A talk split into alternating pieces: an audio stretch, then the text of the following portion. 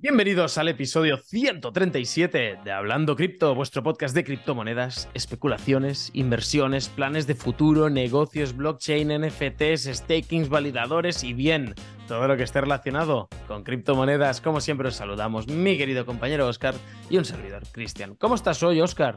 Buenos días, buenas tardes a todos. Bienvenidos una semana más a vuestro podcast favorito de criptomonedas. Pues yo me encuentro de maravilla, Cristian.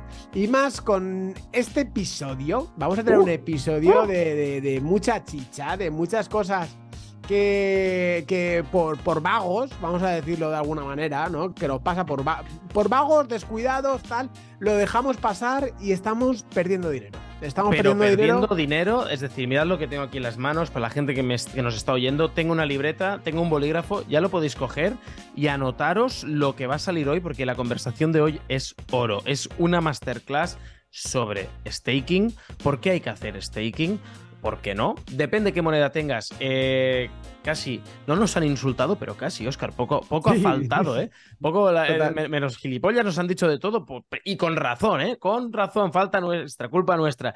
Pero bueno, hoy viene un capítulo muy importante. Antes de dar paso a Freddy de Dragon Stake, que es nuestro invitado especial de hoy, recordaros que tenemos abierto un sorteo de cuatro Trezors. Tenéis los enlaces en la descripción. No Mm, no os despistéis, que después, tío, que no me enteré, pues venga, ahora es el momento, lo haces, participas y ya está, y te escuchas este magnífico, magnífico capítulo de hoy que te va a encantar, estoy seguro de ello, vas a aprender un montón y encima te sale gratis, que no tienes que pagar para un curso que te acaben explicando esto, de un profesional como es Freddy. Eso no, Oscar. Totalmente, mejor explicado, imposible. Van a, van a alucinar y bueno, y se les va a abrir la mente a muchas cosas, a, muchas criptomonedas que probablemente tengan en su cartera, en su portfolio y estén perdiendo. y cuidado, porque nos dice la inflación. Freddy se ha mojado y nos ha dicho lo que piensa de una moneda muy famosa, que si la tienes en hold, puede que no estés tan contento después de escuchar este capítulo. Y aquí lo dejo. ¿Te parece? Vamos para adentro, va. Venga, va. Adelante, Freddy. Bueno, pues aquí tenemos a Freddy de Dragon Steak. Buenas tardes, ¿cómo estás, Freddy? Buenas tardes, Cristian. Un placer aquí estar en vuestro canal. Muy buenas, Freddy. Bienvenido y a, pasar un ratito, a, pasártelo bien y ver lo que es eh, el, cuñadismo en, estado puro, ¿no? mirad, eh, hasta ahora nos lo habíamos dicho, no habíamos querido desvelarlo todavía, pero Freddy es uno de esos ejemplos a seguir.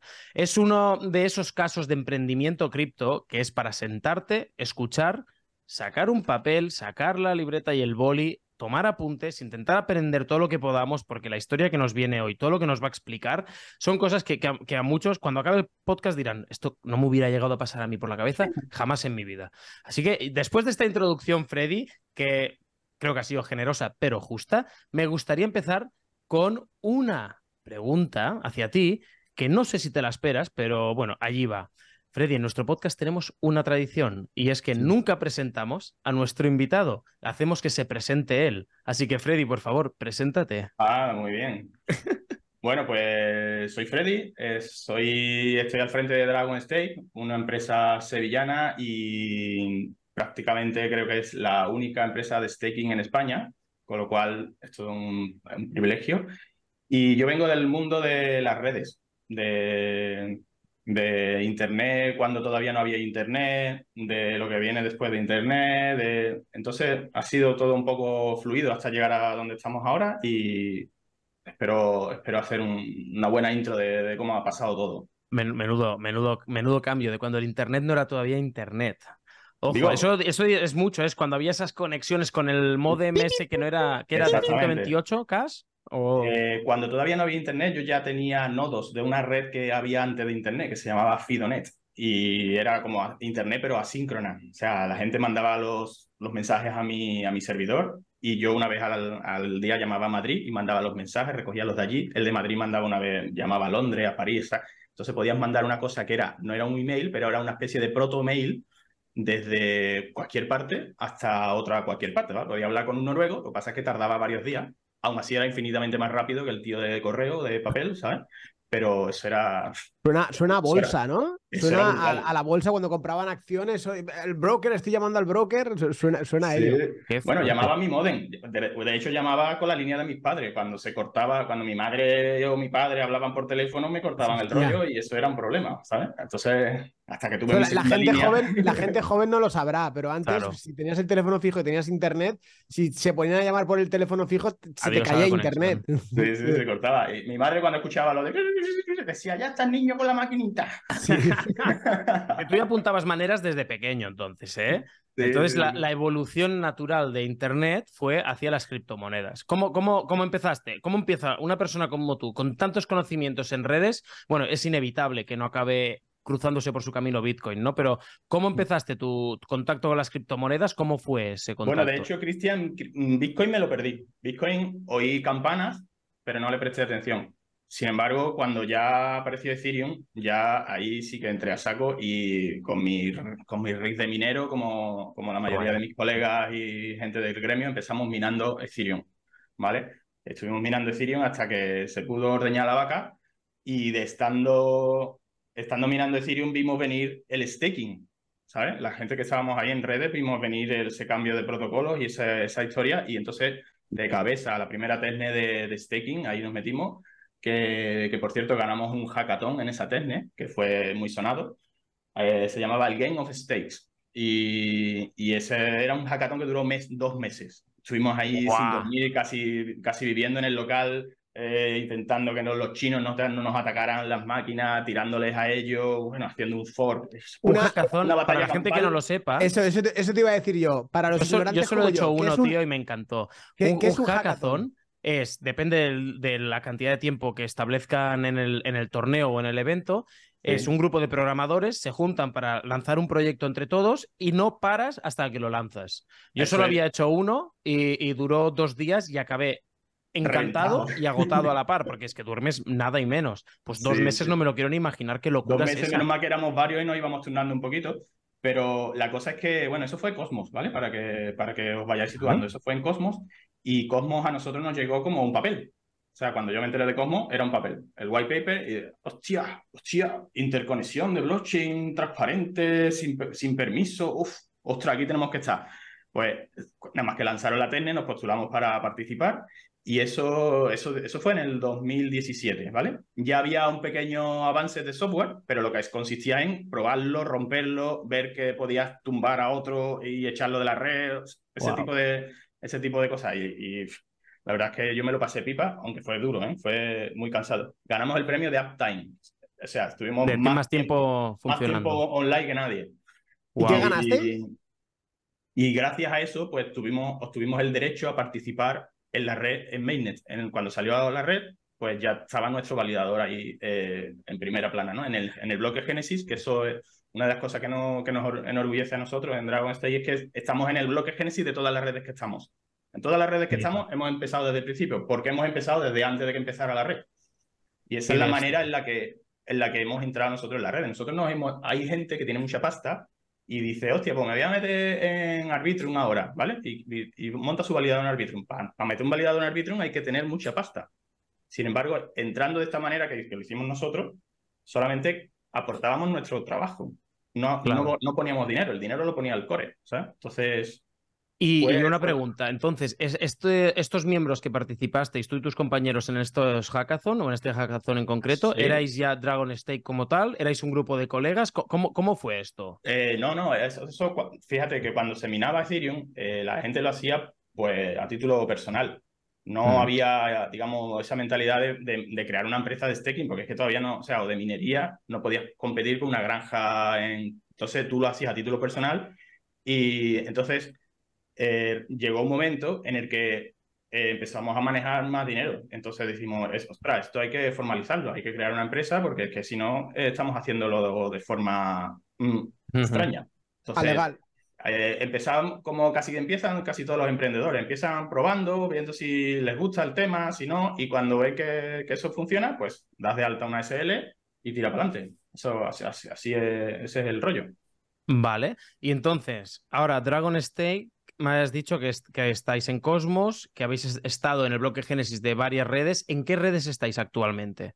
Pues también, mira, tenemos dos validadores en Polkadot, que eso, dicho así, parece nada, parece nada, pero en Polkadot hay 300 validadores en todo el planeta. Entonces, que dos sean españoles y de... Y, ¿sabes? Eso... Y tanto, es muy fuerte. Eh, estamos también en Avalanche, desde el bloque Genesis también, en Kava, en Sentinel, en, bueno, una lista ahí de 7, 8 redes más. Eh, nuestra estrategia ha sido ir poquito a poco, pero en todas entrando bien. Y hay otro, otros negocios ¿no? de staking que directamente eh, han apuntado a todas y tienen un portfolio de 30 o 40 redes. Cuando una persona llega a, una, a hacer staking y ve 30 o 40 redes, no sabe qué hacer, no sabe dónde meterse, porque todo implica una pequeña inversión, ¿no? Entonces, una cosa buena que tenemos nosotros es que tenemos un portfolio muy curado. Tenemos pocas redes, pero que son la crema, ¿sabes? Entonces, eh, si alguien quiere meterse en el staking y no sabe en qué redes apostar o en qué redes, mm, pues digamos que le ofrecemos que nosotros tenemos ese conocimiento del ecosistema y hemos elegido la crema de las redes. ¿vale? Exacto, que solo yendo a vuestra empresa ya sabe que ya alguien ha filtrado por ellos y que tires el dardo donde tires, es muy poco probable que puedas fallar en comparación como si vas al tuntún con todas las que hay en otro en general. Claro, es básicamente como somos gente técnica casi todo, bueno, menos los dos chicos de marketing, que un saludo desde aquí a, Marcela y a Guillén, eh, eh, somos gente técnica y lo que más valoramos, en lo que más nos fijamos en las redes es eh, básicamente en los fundamentales y en la, parte técnica, que la red sea consistente, que, tenga sentido que, tenga un futuro aplicable, ¿no? Que, que, no sea... Es que en, el, en la época de las ICO ah, salían, salían redes que, yo qué sé, yo, vi gente que vendía arena de playa. Entonces, mm, literalmente. Hay que, tener cuidado con esas cosas. Nosotros, ¿dónde, dónde hemos elegido, eh, dónde hemos apuntado el tiro? Bueno, pues parece que ya es una realidad y esto al principio cuando empezamos no se sabía, simplemente era una apuesta parece una realidad que el futuro es multi-chain y redes interconectadas, ¿vale? Pues nosotros nos hemos, nos hemos posicionado en todas las redes que hacen esa función, las que interconectan otras. Cosmos es una interconexión pura. Polkadot es interconexión. Avalanche o interconexión, ¿sabes? Entonces, en ese tipo de redes es en las que nos hemos posicionado. Hay redes que hacen otras cosas, pero nuestra apuesta y creemos que es lo que, lo que viene es que todo, que todo va a ser interconexión de redes. La gente va a tener en su teléfono móvil un botón gordo y va a estar utilizando un montón de redes por detrás que no, no lo tiene ni por qué saber, pero, pero se van a estar conectando unas con otras. Y es que así nació Internet. Internet cuando yo empecé eran cuatro tíos separados, unos tíos en Estados Unidos, otros tíos aquí, y poco a poco eh, la red lo que tendió es a, interconectarse y empezaron a tirar fibras ópticas por los océanos y, y, antenas por todos lados para eso, ¿no? Porque es que las redes aisladas no tienen sentido, ¿no? Entonces, esa ha sido nuestra apuesta y, ese, y, pensamos que, es una apuesta bastante conservadora y segura. Madre mía, ¿cómo Vamos a ir por partes porque a, mí, me entran un montón de preguntas. Eh, ahora tocaremos lo de multichain, que eso tiene, tiene mucha chicha donde rascar, pero vamos a ir eh, a, la, a, la, primera parte, ya que hemos tocado el tema Polkadot, por ejemplo. Em, yo soy un oyente, tengo una pequeña posición de, de, Polkadot y la tengo en una billetera. Mira, qué chula la botella. Eh, la tenemos, lo tengo en una billetera que la tengo eh, haciendo un 0% de, de, rendimiento, como es el caso de Cristian y mío, que es un caso Ostras, pues eso es grave. ¿eh? Por ignorancia, bueno, más que ignorancia, no, más, por, por, no ponerse, ¿no? Mm. en el caso de Avalanche sí que lo tenemos puesto en staking, que ¿Ah, me senté una vez y, ah, lo puse, pero por cada lo tenemos ahí parado. ¿Qué tiene que hacer una persona que quiera poner sus polkadots a sus No, una persona no. ¿Qué tenemos que hacer nosotros? Que es lo que vamos a hacer después. Bueno. Es, como en tercera persona, pero primera persona a la vez. Es para un amigo. exacto, exacto, totalmente. Eh, bueno, antes que nada, que sepáis que tener tokens de una red de staking y no hacer staking es un poco hacer el tonto. Porque Totalmente. tokens pierden valor respecto al tío que está haciendo staking. Se están diluyendo, digamos. ¿Vale? A la hora de cuando uno hace staking, eh, hay como una especie de trasvase de valor desde la gente que no hace staking a los que sí lo hacen, ¿vale? Se están Llevamos dando valor a la gente desde hace tiempo. ¿Eh? Exactamente, estáis financiando a la gente que hace staking. Eh, cada red tiene sus peculiaridades. En Polkadot lo, lo recomendable es crearse una wallet. O sea, normalmente cuando tú dices, tengo token, ¿qué lo tienes? ¿En un exchange? Mal. Si empiezas, a, si empiezas, nosotros nunca nunca, eh, aconsejamos tener los tokens en un exchange. Yo, eh, si, he tenido alguna vez alguna pifia, ha sido un exchange que me cerró, ¿vale? Un exchange italiano que cerró y se quedó con un montón de miles míos. Y, no, y no volví a saber nada de eso. Es verdad que cada vez los exchanges que van quedando pues tienen más solvencia, pero nadie te asegura de que Binance, Coinbase o Kraken chapen en un momento dado y que se lo quedan, ¿eh? O sea, que se lo quedan... Pero se lo digan, los a los de MTGOX. Que me lo digan a mí. Entonces, yo aprendí por, la, por las duras, ¿no? Pero lo suyo es que cada uno tenga su wallet, ¿vale? La wallet mm, oficial de Polkadot se llama Polkadot JS y hay una extensión para el navegador que se parece mucho al MetaMask, que conocerá más la gente, una extensión, te agregas tu wallet ¿vale? y ahí te pasas los tokens. Y luego hay una plataforma muy bonita eh, que también la desarrolla el core, que se llama staking.polkadot. no sé qué, si quieres luego lo ponemos en los, en los textos. La descripción. Sí. Y lo que tiene que saber una persona que quiere hacer staking es que sus tokens no van a salir de su wallet, ¿vale? Eso es importante que lo sepan. Va a seguir teniendo la custodia, lo único que van a estar es bloqueados, no los va a poder mover. Entonces, eso es interesante también. No estás metiendo tus tokens en un smart contract que puede tener fallo, que puede, mm, se puede eh, hackear o no lo estás teniendo en el exchange tampoco. Digamos que sigues teniendo la custodia. Tú lo que le das a, al, cuando haces staking, le das a uno de los validadores, por ejemplo, a Dragon State, le das la, el poder de voto que, te, que representan tus tokens, ¿vale? En staking tenemos, estamos continuamente votando, se vota todo, desde el siguiente bloque hasta las cosas de gobernanza, ¿no? Los, validadores vamos votando cada seis segundos, que es cada, cada vez que sale un bloque tenemos que votar si ese bloque es bueno. Pues tú lo que me estás dando con ese staking es la capacidad de voto que te, que te otorgan tus tokens. Entonces, cuando mucha gente pone sus tokens en, en, un validador, pues ese validador tiene opción a entrar en el, en el set activo de la, de la red. Como decía antes, en Polkadot hay 300 validadores, 297 para ser exactos. De esos 297, dos son los nuestros. Entonces, ¿cuáles son? ¿Cómo se eligen? Porque hay una competencia brutal, os podéis imaginar. Todo el mundo se da tortas por, por, ser, por ser validador. Pues se eligen los validadores que tienen más stake. Se ordena la tabla y los 300 primeros son los que entran. Los otros no se llevan reward ni, ni ellos ni la gente que ha puesto eh, el stake. Ha delegado los tokens en, en, un validador que está afuera. En Polkadot es un poco más flexible porque tú a la hora de elegir eliges a varios. Puedes elegir hasta 16 validadores. Entonces tú eliges a, varios validadores, puedes elegir alguno que esté fuera con la esperanza de que vaya a entrar. Y eso está bien porque los, que, los validadores que recién entran eh, reparten más rewards. Digamos que hay una, eh, hay un mecanismo de compensación para que la, tabla está ordenada del primero al 300, ¿vale?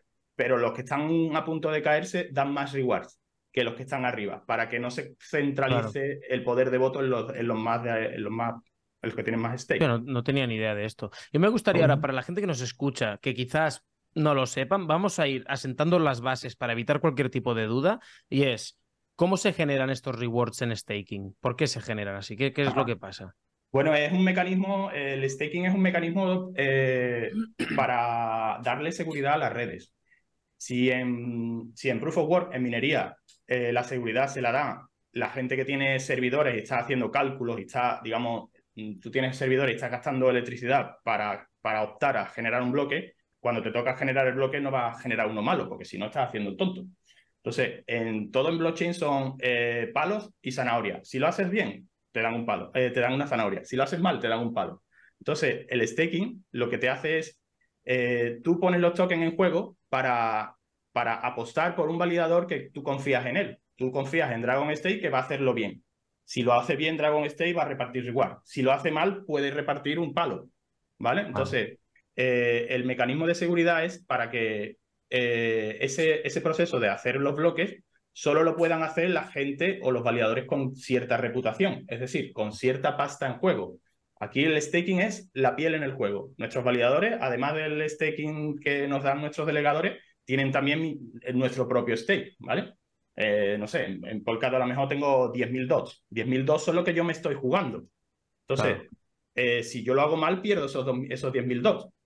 ¿Qué, ¿Qué, significa hacerlo mal? Pues que cuando a mi, a mi máquina le toque hacer un bloque, intente trampear la red, intente hacerme millonario de repente, cree dinero de la nada o haga una transferencia que no exista. Ese tipo de cosas, la red se da cuenta, los otros nodos se dan cuenta y aplican la penalización.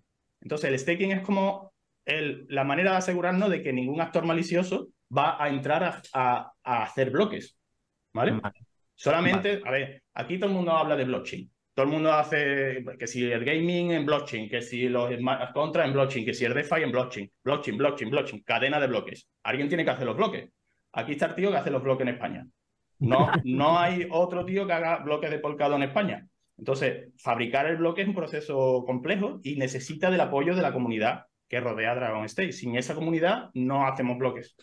¿Y cuántas son las rewards que dan de Polkadot, por ejemplo, que estamos hablando? Pues mira, eh, la mayoría de las redes de staking rondan que tiene una pequeña inflación que ronda el 10%, ¿vale? Pero ese 10% se reparte solamente entre la gente que hace staking. Este, entre, vosotros, a, vosotros no os toca nada, ¿vale? Entonces, al, final, al que le toca, le toca aproximadamente un 17%. El, entonces, si tú tienes 100 tokens a principio de año, cuando acabas el año tienes 117. Ese es más o menos el, reward que, te da la red. Y lo reparte cada día. Madre mía. Y, esto, aunque, aunque no se valide el bloque, el porcentaje de rewards y todo, ¿cómo va? ¿Cómo lo hacéis eso? El, porcentaje de reward es, una cosa establecida en la red. Vale. ¿Vale? Y además las redes tienen un mecanismo para, para incentivar que haya una cierta cantidad de tokens estaqueados. Cuando cuando hay mucha gente como vosotros que se olvida y no hace staking, aumenta ese reward y puede llegar al 23% o al 25% para, para incentivar que, que la gente lo meta, ¿vale? Luego, cuando llega al, al óptimo, disminuye. Entonces, hay un punto de equilibrio que, que, tratan de mantener las redes, que en Polkadot creo que está en un 70% de token en stake, que cuando se llega a ese, a ese porcentaje, pues más o menos se estabiliza en el tiempo. Lleva mucho tiempo estabilizado y lleva eso, pues repartiendo entre un 15, 17%. Nuestros validadores dan un 17% aproximadamente. Vale. Para la gente que nos escucha, vosotros hacéis validadores, ¿no? Pero es, ¿sería lo mismo que un nodo? Cuando hablamos, ¿cómo va esto? Si es lo mismo o no, ¿qué es necesario para crear uno? Si se puede hacer, ¿cómo va todo esto? Mira, cualquier persona puede levantar un nodo de la red, que un nodo de la red es una máquina que tiene una copia exacta de la, de la base de datos de todas las transacciones que ha habido en el pasado. Esa, esa base de datos se va actualizando por casi, casi cada 6 segundos en Polkadot o en Cosmos, más o menos, o en, Ethereum cada 12 segundos. Eh, esa base de datos se, actualiza de la misma manera que antes compartíamos las películas por, por Emule, ¿vale? Es un protocolo de compartir archivos comunes. Realmente tenemos la misma copia de la misma película, ¿vale? ¿La película qué es? Pues la película es toda la historia, de la, toda la historia atrás de las transacciones y, tal, ¿no?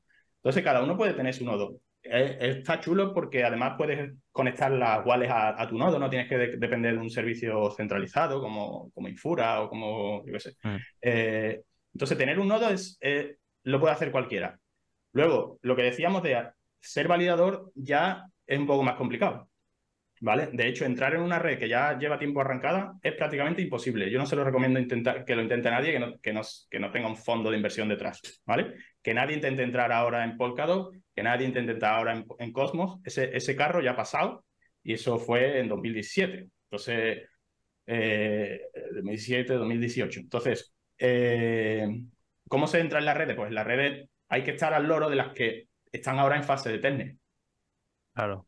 Entonces, en la fase de tener los proyectos que ya han hecho una ronda de financiación, que ya han hecho un, ICO, lo que sea, pues tienen dinero y hacen eh, un pequeño reparto de ese dinero entre la, gente que, que, participa en las redes. ¿Vale? Entonces, lo que hay que estar es pendiente de redes que van a salir, no las redes que ya han salido. entonces, la diferencia entre un nodo y un validador es muy poca, es simplemente que tiene suficiente stake para hacer. para, para crear los bloques. Vale, y eh, estás hablando todo el rato a nivel de infraestructura, buscar las mejores blockchains. Según tu punto de vista, a nivel técnico, que, tendrás un nivel infinitamente superior al que Oscar y yo podamos tener, ¿tú cuáles son las e, e, esas redes que más te gustan a nivel de infraestructura? Que digas, ole, chapó, la arquitectura que hay detrás de esta red es que e, es una obra maestra. Hmm. Yo me lo imagino. Yo me lo imagino. Mi, mi top 3 o top 5, ¿vale? Lo que tú quieras. Vale, a ver. Top 3. ¿Top 3? Son muy pocas, venga, top 5. Venga, va, top 5. buena, buena A ver, yo, creo que siempre tiene que existir, eh, de, base siempre tiene que existir Bitcoin. ¿vale? Porque es una, una red que tiene unas peculiaridades que no se van a volver a repetir. Ya no salen ninguna red más de Proof of Work, no pueden salir. Es imposible que salga una nueva red de Proof of Work. Luego, si quieres, explico por qué. Pero vale. Tenemos esa y esa hay que conservarla porque es un bien preciado y no va a haber ninguna más como Bitcoin. ¿Vale? Eso que lo sepan los oyentes, que, que, el tamaño que tiene Bitcoin le da una fortaleza y una, una infraestructura que, eso no lo va a coger ninguna red más. Luego tenemos Ethereum. Yo soy un enamorado de Ethereum.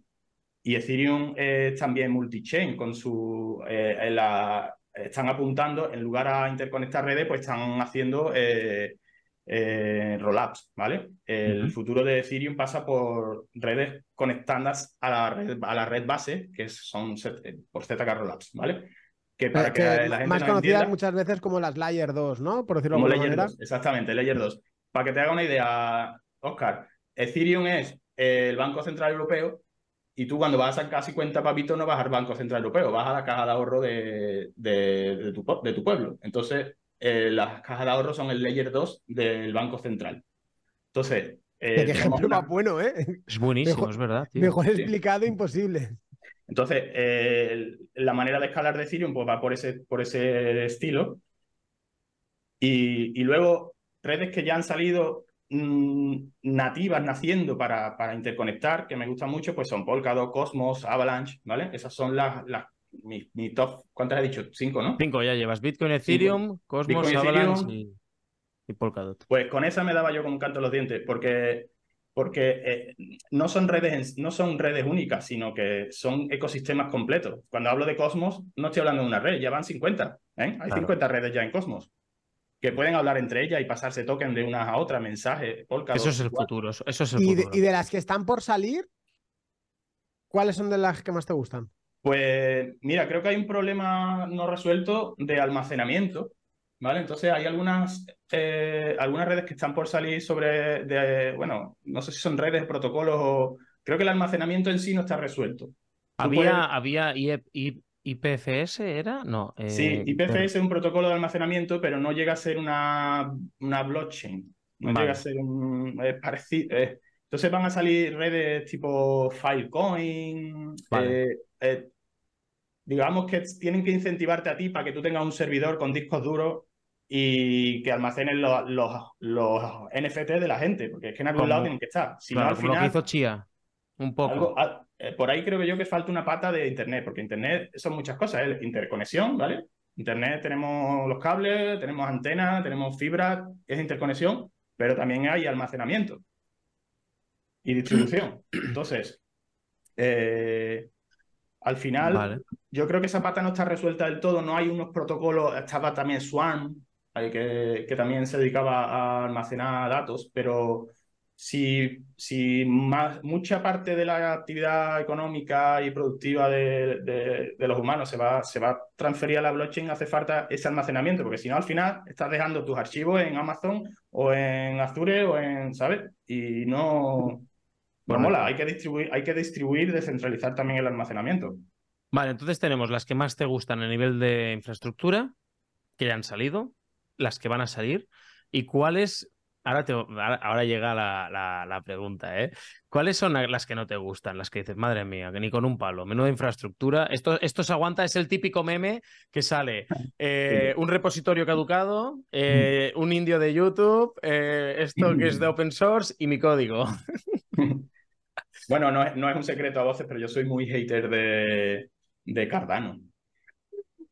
Uh, Aquí, Vamos a abrir ese melón. Cardano hizo una cosa bien, que fue el marketing, que fue que compró a todos los a todos los creadores de contenido, a todos los que tenían canales de YouTube, a todos les dijo, oye, poned vuestros validadores aquí, vuestros nodos, pero después infraestructura detrás no tienen, ¿saben? No, no, no tienen, no tiene tráfico, no hace, no hay transacciones, no hay smart contracts, no funcionan. Eh, o sea, Cardano no ofrece nada aparte de un gran marketing. Y eso a mí no me ha gustado nunca.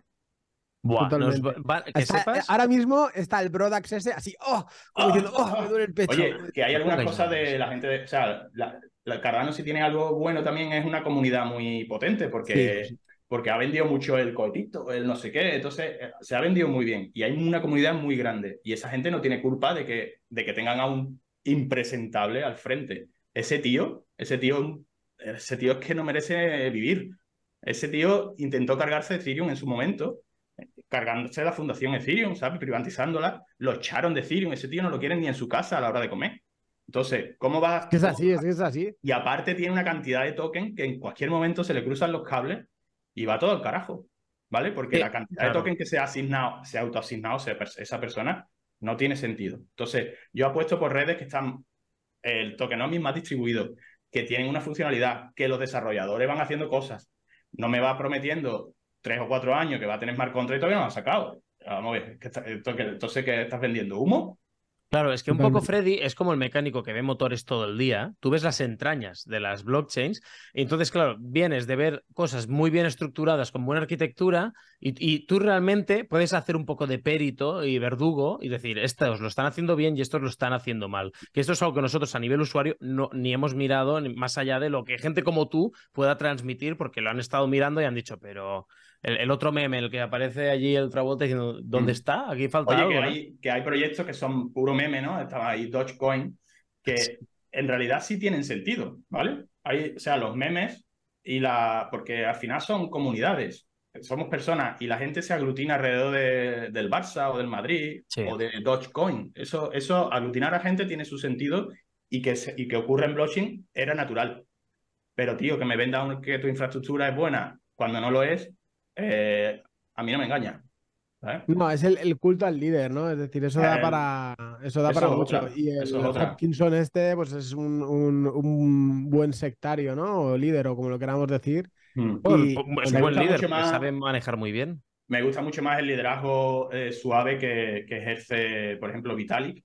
Que Vitalik no impone nada, sino que hace unos, unos papers, tío, unos, unos, unos trabajos de investigación que es que solamente se le puede alabar y no lo impone, sino que dice, oye, creo que, creo que, dejo aquí. toma, esto va por ahí a lo mejor.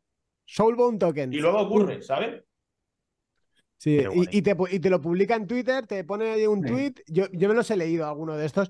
Yo hablo poco inglés, a ir traduciéndolo tal. Y es decir, hostia, es que me explota la cabeza las cosas que me dice y es que no me entero. intento entenderlo para transmitirlo y traducirlo y, es decir, no, es que la mente humana de ese hombre, yo digo, va, va 10 pasos encima de, mm. de, la mía y de la nuestra y la de mucha gente. que nos dure muchos años ese chaval. Pues sí. para que veáis los beneficios de jugar al WoW, al World of Warcraft, para que luego digan, ¿eh? Es verdad, todo empezó así.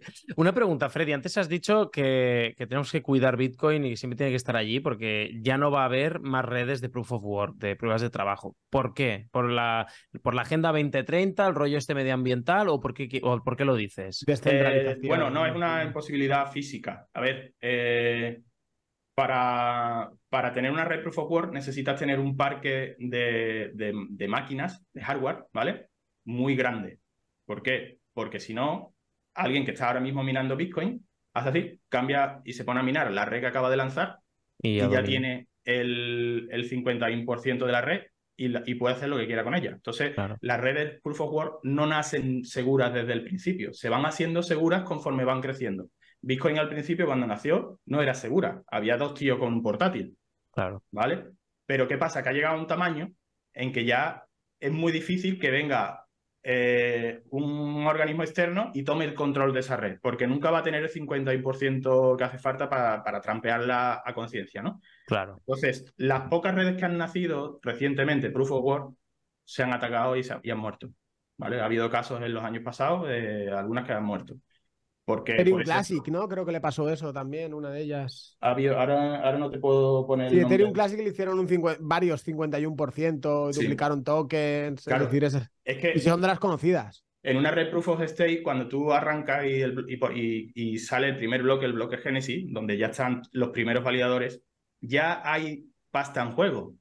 Ya está eh, la seguridad de esa red. La seguridad de una red se mide en cuánto dinero te hace falta a ti para atacarla. Para atacar Bitcoin te hace falta una barbaridad de dinero, que tanto que es imposible. O sea, tendrías que comprar todos los parques de minería que hay y entonces podrías atacarla. Pero eh, físicamente, o sea, es teórico, lo que se podría atacar es teórico, pero físicamente no, se puede. En la de Proof of Stake, desde el primer bloque ya está repartido el stake y ya están, digamos, las wallets de la, de la gente que está creando bloques, ya está, ya está asegurando la, la red desde el primer momento. Y ese es por, la eso, por eso digo que, hay que cuidar Bitcoin porque va a ser la, es la primera y la última. Vale. ¿Y, ¿Y, del resto de blockchains? Tú ahora me estabas diciendo que vais a tiro fijo con precisión de sniper para escoger qué blockchain vais a entrar y a entrar en, en testnet, ¿no?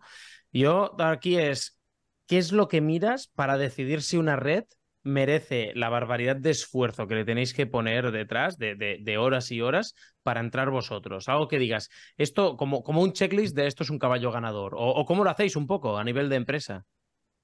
Bueno, no sé cómo lo haremos en el futuro. Te puedo decir que en el pasado eh, yo me he estado fijando mucho en, en cómo evolucionó Internet desde los, primeros, desde los primeros momentos hasta ahora. Y es que la blockchain está siguiendo esos pasos, pero a rajatabla.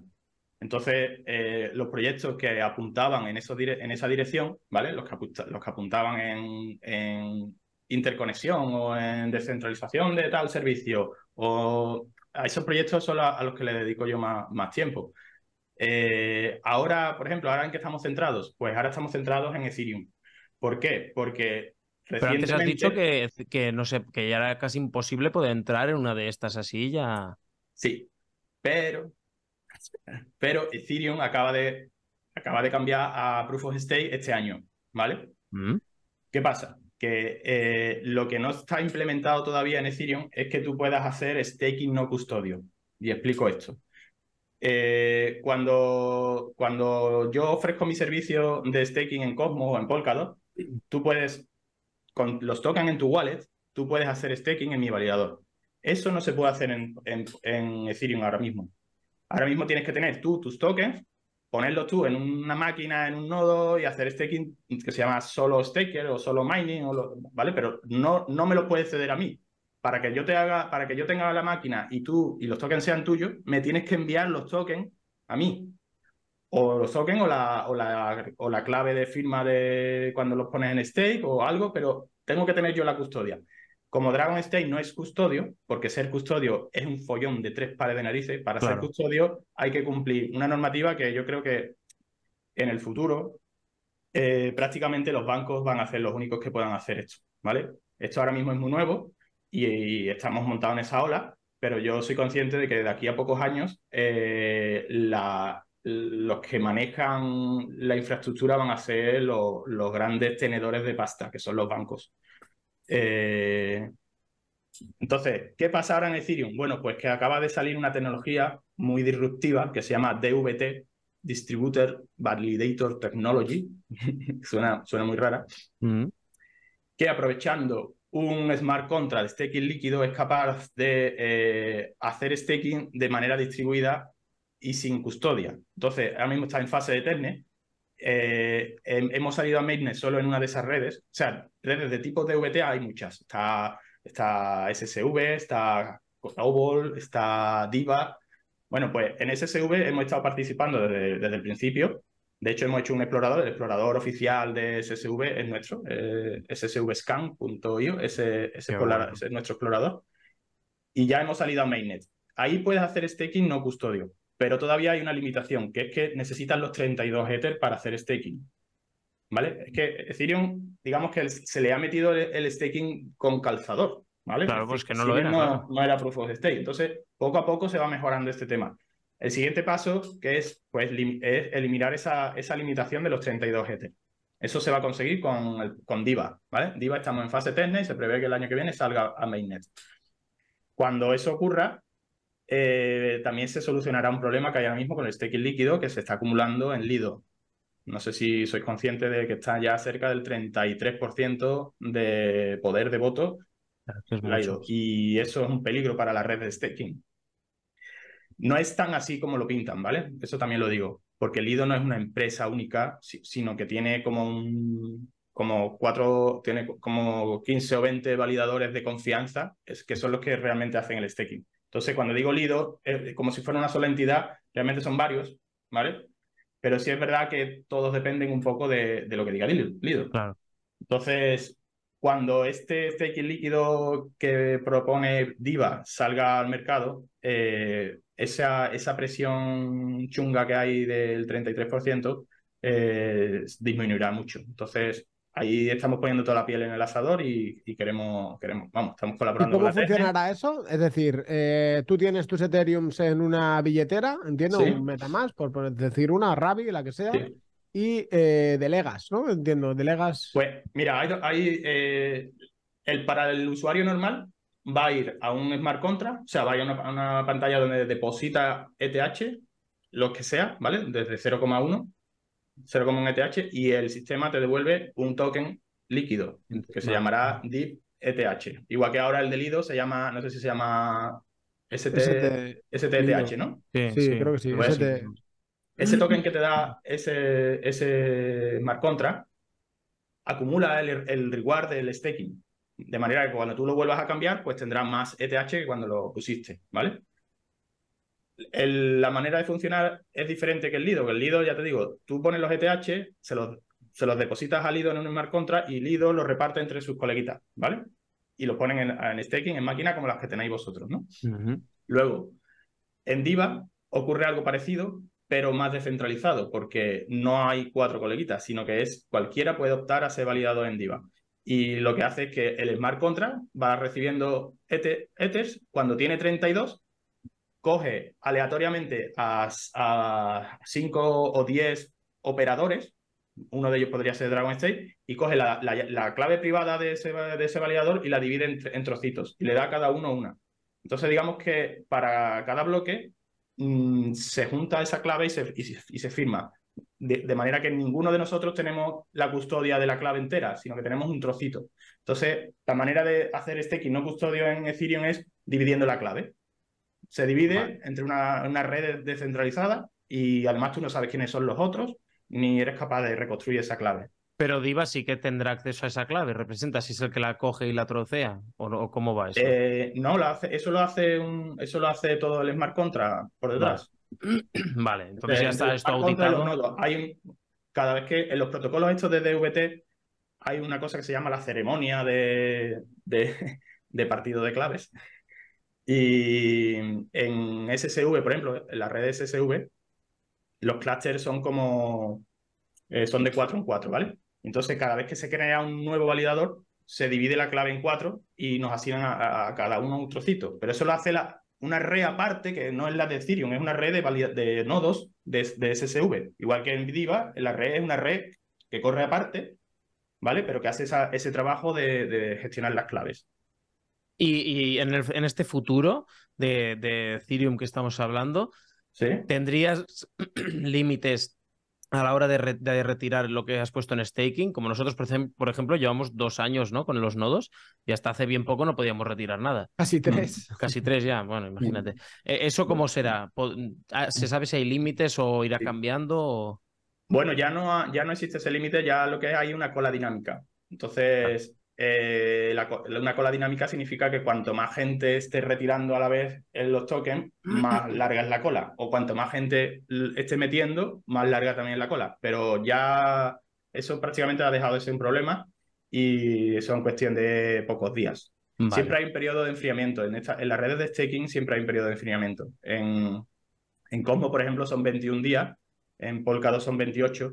Y eso también le da seguridad a las redes, porque durante ese tiempo si ha habido algún problema, ¿vale? Imagínate que yo, eh, como validador de, Cosmos, eh, intento trampear la red. O, que hay un problema en el software y parece que yo intento trampear la red, pero en realidad no era un problema, no, no ha sido un ataque malicioso, sino que ha sido un problema del software. Pues durante esos 21 días entra en funcionamiento una capa humana de, de seguridad, que es la gobernanza. Se pueden revertir o se pueden aplicar eh, políticas eh, que, que, arreglen esos problemas, que reviertan los slashes, que es como se llaman las penalizaciones, o que las apliquen más fuertes. Entonces, ese periodo es como un periodo de debate y de, de, tío, para que nadie haga una trampa y salga, y salga pitando con, la pasta. Entonces, lo puedan pillar a tiempo y congelar y pillárselo, claro. Y que, y que durante eh, casi un mes pues se pueda estar estudiando qué ha pasado y tomar una decisión ya fundamental. Consensuada y con tiempo. Y una pregunta, Freddy. Yo, voy tirando, de Oscar? Es que este, este tema me encanta. Eh, vale, tenéis dos validadores importantísimos aquí en Polkadot por la cantidad poca que hay. Estáis en Cosmos, estáis en, en Avalanche, etcétera. ¿Cuánta pasta manejáis? Esto sé que no se debe preguntar, pero es que en el mundo de finanzas tenemos que hacerlo. ¿Cómo va esto? ¿O cuánto es lo máximo? Siéntete broncano por un momento. Venga, ¿Pasta aquí, ¿Cuánta panoja se toca aquí? ¿Qué es lo máximo que habéis estado ahí? Bueno, hay que decir que esa, esa pasta que en Stake eh, fluctúa al, ritmo del mercado, ¿vale? Eh, entonces, digamos que en el último bull run, pues en, en nuestros validadores había como 200 y pico de millones de dólares. Ostras. 200 y pico en Sevilla, señores. En juego, en juego, ¿eh? Ese dinero está, no, es, no es que fuera de Dragon State, sino que era de la gente que apoya Dragon State. Claro. Date cuenta que, por ejemplo, para tener un validador en Polkadot hacen falta 50 millones de dólares. Wow. Y vosotros tenéis dos. Hmm. Ojo, ¿eh? Ya ves. Al lorito. Esto es, te puedes despertar en bull market un día y decir, bueno, me retiro. ese, ese quizá, mira, has tocado un tema que es quizá el único riesgo y el riesgo que yo más le veo al, staking. El staking, dentro de todas las cosas que tú puedes hacer en blockchain, es eh, lo que tiene una relación riesgo-beneficio más, más óptima, ¿vale? ¿Por qué? Porque el staking, si bien no te da unos beneficios estratosféricos, pero tiene muy poquito riesgo. No tiene riesgos de, No hay contratos no tienes riesgos de custodia, no tienes riesgos de, hackeo, no te pueden hackear al staking, eso no, eso no ha pasado nunca ni existe, porque está a nivel del protocolo, ¿vale? Entonces, ¿cuál es el riesgo que hay cuando una persona hace, riesgo, hace staking? Pues que está expuesta a la volatilidad del mercado. O sea, si tú eh, haces staking de DOT, que sepas que si hay un crash del valor de DOT, te lo comes. Claro. Igualmente, si, hay, si sube, pues, pues también ganas lo que te daba el staking más lo que ha subido. Entonces, yo, ¿qué recomiendo? Pues recomiendo que se trate el staking como, como un producto financiero eh, de los de hold, ¿vale? Que sea el hold. Ustedes, pues ¿tú de qué vas a hacer hold? Hodl, ¿vale? Pues voy a hacer de Ethereum, de Polkadot, de Cosmos. Bueno, ¿vale? Pues eso es lo que tú pones en el, en el, en staking. De lo que tú necesites liquidez y poder sacar cash, no hagas staking, ¿vale? Claro. Eso nos pasó con Ethereum, que subió un montón y ahí veíamos los números y decías, muy bien. Ahora no lo puedes sacar. Exacto, muy bien. Potencialmente tenemos pasta, pero no. Literalmente. Veía los números y ya decías. Me jubilo. Oscar, me llamaba y me decía, bueno, que ya estoy jubilado, no sé qué. Sí, sí, míralo, aquí estamos, jubilados. ¿eh? ¿Qué va? Bueno, siempre hay que dejar algo no, no en staking, ¿vale? El cash hay que tenerlo Ahí están los bitcoins para venderlos, entonces. Qué bueno. Y ahora tú, tú, esto ahora ya es muy personal, Freddy, pero tienes un perfil técnico que cuesta mucho de encontrar.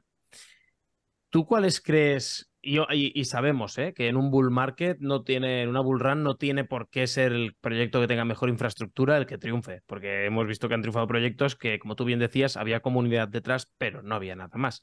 Pero a nivel de infraestructura, eh, si tuvieras que tirar por uno o dos que digas, es que esto, es que esto, es que ves los fundamentales detrás y ¡ah! te pones ahí. ¿Cuáles dirías que, es que esto en el bull market tiene que funcionar sí o sí por, por el uso que se le va a poder dar? Ya. Es que fíjate que, que lo que. O sea, lo que hacemos nosotros directamente es eh, predicar con el ejemplo, ¿no? O sea, el portfolio que tenemos no es o sea, yo no me metería en una red en la que no tendría piel en el juego o no tendría... Entonces yo, yo soy muy optimista con lo que vaya a hacer en el futuro Avalanche, Polkadot y Cosmos. Soy muy optimista con eso. Y, probablemente Ethereum también, que también lo estáis mirando Bueno, es que de hecho Ethereum es la mamá de todos, un poco. Sí, es como lo que hablábamos antes, ¿no? Es como el Banco Central, es donde están los, donde el institucional está haciendo el settlement de ya de, de, su, ¿sabes? Los bancos ya empiezan a comunicarse entre ellos y a hacer el settlement en Ethereum. Entonces, eh, yo creo que como capa base, o sea, no va a haber una única red. Está claro que no, que nunca va a, que no vamos a llegar a, a que desaparezcan todas las redes, pero sí que sí que habrá redes que tengan más importancia que otras. Otra cosa es que esas redes sean capaces de acumular el valor que ofrecen, ¿vale? No sabemos si Ethereum, el ETH como tal, va a ser capaz de acumular el valor que ofrece la red. A lo mejor lo, acumula eh, Matic, una, una, una, Layer 2, eso no lo sabemos. Sin embargo, como apuesta conservadora y segura, pues, mm, pues sí, ¿no? Eh, están esas, ¿no? Ethereum, Bitcoin, Polkadot, Cosmos. Yo, yo no me saldría mucho de... ¿Sabes qué? Cuando uno, uno está en bull market y tiene liquidez, tiende a, a diversificar un montón y a poner un montón de pasta. Eh, mi experiencia después de varios años haciendo eso es que se me pierden, se me pierden los tokens por ahí, no sé lo que tengo. Entonces, con el tiempo he tendido a concentrarlos en, en, eh, en poquitos y controlados, porque, porque llevar un portfolio para adelante es, un trabajo que se le suma a todo lo que tenemos aparte del trabajo técnico. Que el trabajo técnico de, de la empresa, pues nosotros decimos que somos los fontaneros de la blockchain. Somos como fontaneros, ¿no? Tú cuando vas a, tú vas a tu casa y coges un vaso de agua y abres el grifo y bebes agua y ya está, ¿no? Eh, no te planteas eh, todo el proceso que hay desde que llueve hasta que se conduce a potabilizarla, que se filtra, que no sé qué, que se conduce por las tuberías hasta que te llega ahí a tu casa. Tú te das cuenta cuando falla y no sale, pero, pero todo ese proceso que hay detrás eh, es un trabajo, digamos, mm, es duro y es digno, pero es fontanería de fontanería de máquinas, ¿sabes? ¿Cuántos estáis ahora mismo ahí picando código y dándole caña a estos Pues ahora mismo somos seis. Tenemos a dos de marketing, dos de sistemas eh, y dos programadores. Muy bien. Y mm. le vais metiendo caña allí cada día y venga. Cada uno, sí, vamos cada uno un poco a nuestro aire. No, no somos una empresa que, tenga una oficina y que haya un jefe que diga esto es lo que hay que hacer. No, vamos un poquito, ¿sabes? Y, la verdad es que funciona bien. Las empresas horizontales creo que son el. He estado en muchas empresas ya trabajando para terceros, o sea, como trabajo para terceros en las que demasiado piramidales y demasiado... Eso, yo creo que eso está obsoleto ya. Y que los proyectos eh, actuales, sobre todo los de blockchain, construyen en, en, público, o sea, lo que van construyendo está de cara al público, está descentralizado, o sea, lo mismo, ahora mismo, bueno, nosotros somos casi, somos todos de aquí de, España, pero que si hubiera un, yo qué sé, un americano, un indio, sería, sería prácticamente el mismo, o sea que no, no, he tenido el placer de conocer a un... pero vamos, que si crecemos, eh, seguiremos sin oficina, ¿vale? Y sin, sin jefe prácticamente. Claro, mientras, mientras salga el trabajo, pues eh, eh, adelante. Es decir, totalmente. Estaba echándole un vistazo, ¿vale? Porque todo el rato estamos hablando de Dragon Stake, Dragon Stake, Dragon Stake. Le estaba echando un vistazo a la, página, ¿no? DragonStake.io. Dragon stake.io. Y, y, lo que mola, aparte de que es súper intuitiva, ¿vale?